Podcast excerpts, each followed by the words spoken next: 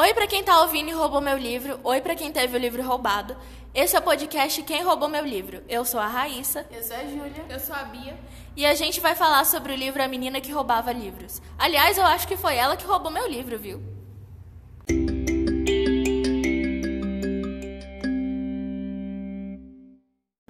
O livro começa quando a protagonista é Liesel e saindo para sua casa nova, e seu irmão morre ao seu lado. Ela é alemã e a história se passa na Segunda Guerra Mundial. Então, o partido nazi nazista já dominava o país inteiro. Não havia praticamente nenhum judeu.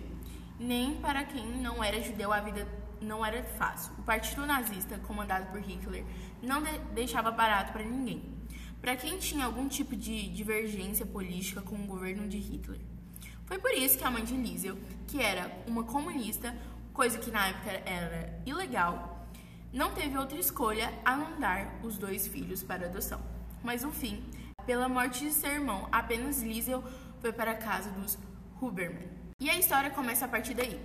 Ela vai para a casa nova dela e lá vai encontrar um velho que toca, tocava acordeão, uma mulher rabugenta que tem um coração bonito, um garoto apaixonado por correr, um menino escondido em seu porão e muito mais. O contexto histórico da obra é contado durante a Segunda Guerra Mundial, onde o Partido Nazista se fazia presente na Alemanha e é aí que a história começou a ficar mais interessante, porque a Liesel ela tinha bastante curiosidade por livros e pelas palavras em si. E como nessa época era tudo censurado, tinha mais aquela curiosidade. E no porão dela, no porão da casa dos Huberman, é, tinha um dicionário que o Hans fez para ela. E com isso ela ficava muito tempo lá embaixo, sabe? E isso é uma crítica social é, muito pesada, porque diz que o conhecimento ele pode ser muito mais poderoso do que um partido tirano e, e um partido ditador, digamos assim. Uma coisa muito interessante também sobre esse interesse que a Liesel tem na literatura é como mostra que a leitura pode ser um refúgio para os males que estão acontecendo ao seu redor, sabe? Tipo, um escudo para o sofrimento humano. Tem uma outra coisa também que eu achei interessante no livro, é que ele mostra o outro lado da Alemanha no período nazista, porque a gente tem o hábito de pensar que na época da Segunda Guerra, todo mundo na Alemanha era nazista, mas o livro mostra muito é, o outro lado, sabe? Pessoas que escondiam judeus, as pessoas rebeldes e essas coisas assim. E também mostra muito a inocência também das crianças no livro, assim, se, por exemplo, a Liesel, ela ela queria saber porque as pessoas estavam queimando esses livros, ela queria saber porque ela foi separada da mãe dela, ela queria saber porque o pai, o pai dela não estava mais com ela, ela queria saber porque ela estava lá na casa dela. Igual o Mac, Max também, tipo, ele, ele queria correr e ele admirava um cara negro e o pai dele brigava com ele, então ele ensinava o filho dele a, a não gostar é, desse tipo de pessoa, vamos dizer assim. Então, assim, as crianças elas eram muito puras, só que elas foram corrompidas, vamos dizer assim. E tem até aquela cena do lago, que eu não sei se tem no livro, mas tem no filme, que a Liesel e o Max, eles vão pro, pra beira do lago e começam a gritar eu odeio Hitler, tipo, bem alto, porque eles sabem que lá eles eram livres, sabe? Longe dos adultos e das pessoas que iam fazer mal para eles.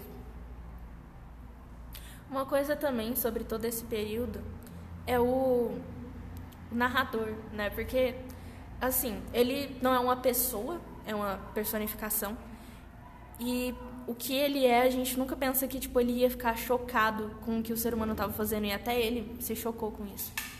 E também é bem difícil a gente perceber quem está narrando no começo, é bem confusa a história, mas Sim. depois vai encaixando a Sim. história. Eu achei muito muito massa o narrador ser quem ele é.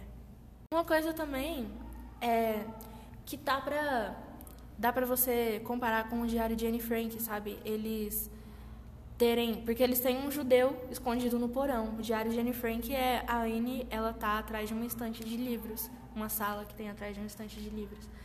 E também o livro é, são, apesar da narrativa, da forma como o livro foi escrito ser diferente, as duas personagens principais, tanto do diário de Anne Frank quanto da menina que roubava livros, são crianças. Então, é uma versão que você não vê tanto um lado político, mas você vê como que foi ser uma criança naquele período, tanto que é confuso. É verdade, igual o Pijama Listrado também mostra muito essa questão da criança, desses dois lados, né? Em si, porque mostra os judeus sendo, vamos dizer, mortos e a outra criança lá do outro lado da cerca e a criança, vamos dizer, que, que não é judia, que está lá com os pais. É, mostra muito esse lado também. Sim, mostra a pureza da criança, porque ele foi ensinado, os pais deles eram. Os pais dele eram militares. Eu acho que o pai dele, ele era chefe de um campo de concentração, não me lembro direito. Mas o filho dele não fazia a mínima, mínima noção do que estava acontecendo. Nem o próprio menino que estava lá dentro do campo sabia o que estava acontecendo. Eles batem em você, tipo. Sim. Sabe? Ele ficava tipo, como assim ele faz isso? E, e bem que no livro também, o menino ele fica até. Ele trata o outro menino, ele mente, né? Falando que ele que roubou as coisas e o, e, e, o chefe, vamos dizer, o guarda, bate na criança. E ele aprende a ser assim, porque os pais criaram ele assim. Também. E tem aquela cena que, se eu não me engano, tá no filme, que ele vê a fumaça saindo do, de um dos campos de concentração que ele morava perto. E ele fica chocado, porque ele percebe que aquilo eram corpos sendo queimados de judeus. E aí ele fica chocado, tipo, porque o pai dele participava daquilo e ele não sabe. Gente, e vocês? Se nesse exato momento vocês estivessem sendo ouvida, ouvidas pelo mundo inteiro, o que vocês falariam sobre esse assunto? Eu acho que eu falaria sobre a importância de ler esse tipo de livro, sabe? Porque eles meio que te colocam em uma situação fora de conforto, porque você vê o que, que aconteceu com o mundo no passado, o que, que o ser humano já foi capaz de fazer. E você compreende que aquilo é errado. Sabe, você tem uma noção de erros que o ser humano já fez, que a gente não devia cometer de novo e como a gente devia agir para evitar que isso acontecesse novamente. Por isso que eu acho que literatura, arte, história são muito importantes porque eles lembram a gente o que que a gente não devia fazer. Pois é, e também tipo, a gente a gente precisa de amar a literatura, tipo, as pessoas precisam é, ensinar as crianças a amarem ler, igual a Liesel, ela amava aprender a ler, e essa é a paixão do livro que eu mais gosto, é ela aprendendo cada palavra. Eu falo por mim mesma, eu não tenho essa paixão, mas ela pode ser adquirida, adquirida, adquirida por, um, por um tempo, assim. Então, por exemplo, eu acho que nós desde pequenos devemos pegar esse hábito da leitura. E você, Bia?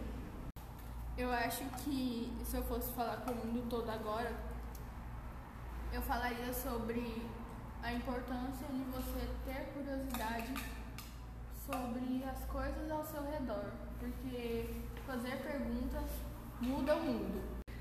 Fazer perguntas é muito importante porque isso te mostra como é o mundo de verdade. Você não pode ficar se mascarando por cima de realidades falsas. Você tem que entender a gravidade das situações que você talvez não passa, mas que as pessoas já passaram ou estão passando nesse exato momento e você tem que ter empatia com os outros.